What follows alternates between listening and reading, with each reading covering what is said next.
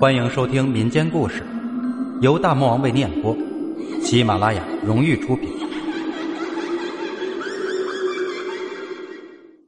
龙宫，山海关西北有个长城口子叫义院口，口子外有条河叫启河，启河上北山根子有一个很深的丁，叫哈子丁，旁边的村子就叫哈子丁村。清顺治年间。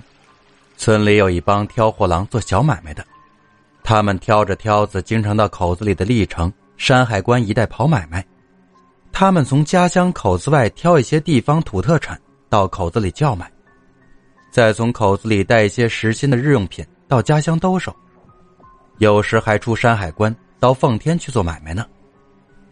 哈子丁村一位小伙子姓翟，小名叫石头，老实巴交，父亲去世的早。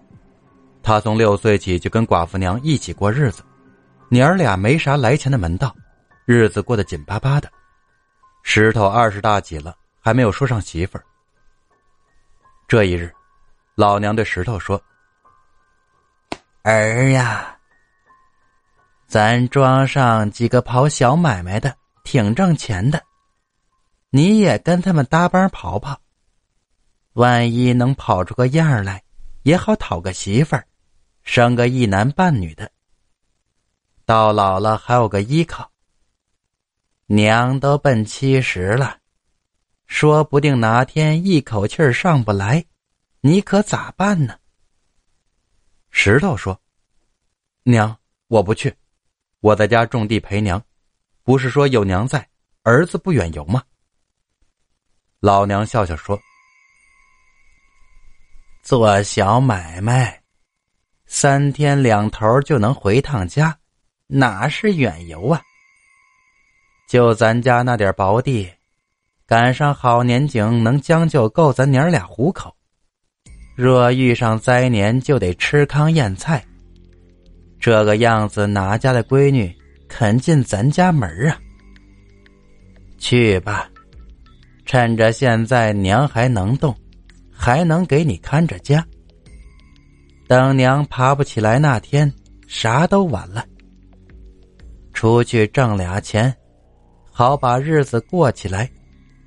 等娶上媳妇儿，生个孙子，娘死也无憾了。石头有些犯怵的说：“娘，可我啥也不会呀。”老娘说：“看人家咋做，你就咋做。”要不让你老舅家的表兄带带你，你表兄赵毅就是那帮人里的。石头说：“娘，我听您的，只要我表兄肯带着我，我就去。”老娘高兴的说：“好，我这就找你表兄去。”后晌，老娘就回来了，他兴冲冲的说。儿呀儿呀，你表兄同意带你了，娘给他留下一些银子，让他帮你置办货郎挑子和这次出门的货物。你表兄说后天就启程了。石头激动的说：“娘，后天我就跟他们去，我不在家，你要处处当心呐。”隔一天后。石头挑起货郎挑子，就和村里的货郎上路了。因为是秋末冬初的季节，这次他们置办的货物是皮张，东北比较冷，他们就往奉天方向奔。他们过了义院口，沿海洋鱼关到山海关的老龙头时，已是第二天的中午。大家都觉得肚子饿了，几个人把挑子一撂，准备吃饭去。赵毅说：“石头表弟。”咱们吃饭去吧。石头说：“表兄，你们去吧，我娘给我带着年饽饽呢，我就不去了。”赵毅说：“城里边有家古城包子铺很有名，可好吃呢，你也去吧，表兄给你掏钱。”石头就从挑子里拿出一个布包，说：“我就吃这个，你们去吧。”看石头真不想去，赵毅说。中，你不去就看着货挑子，我们几个去了。石头笑着说：“中，那你们可早点回来呀。”几个人都吃饭去了，只剩下石头一个人。他从布包里拿出老娘给他烤的亮黄亮黄的黏饽饽，狼吞虎咽的吃了起来。静下来后，他听到不远处传来轰隆轰隆声，细听又有哗啦哗啦声，听声音好像是从南边传来的。年轻人好奇，他就向南寻去。石头长这么大没有看过海，他望见南面蓝盈盈的都是水，他走过去。只见波涛滚滚，触天接地。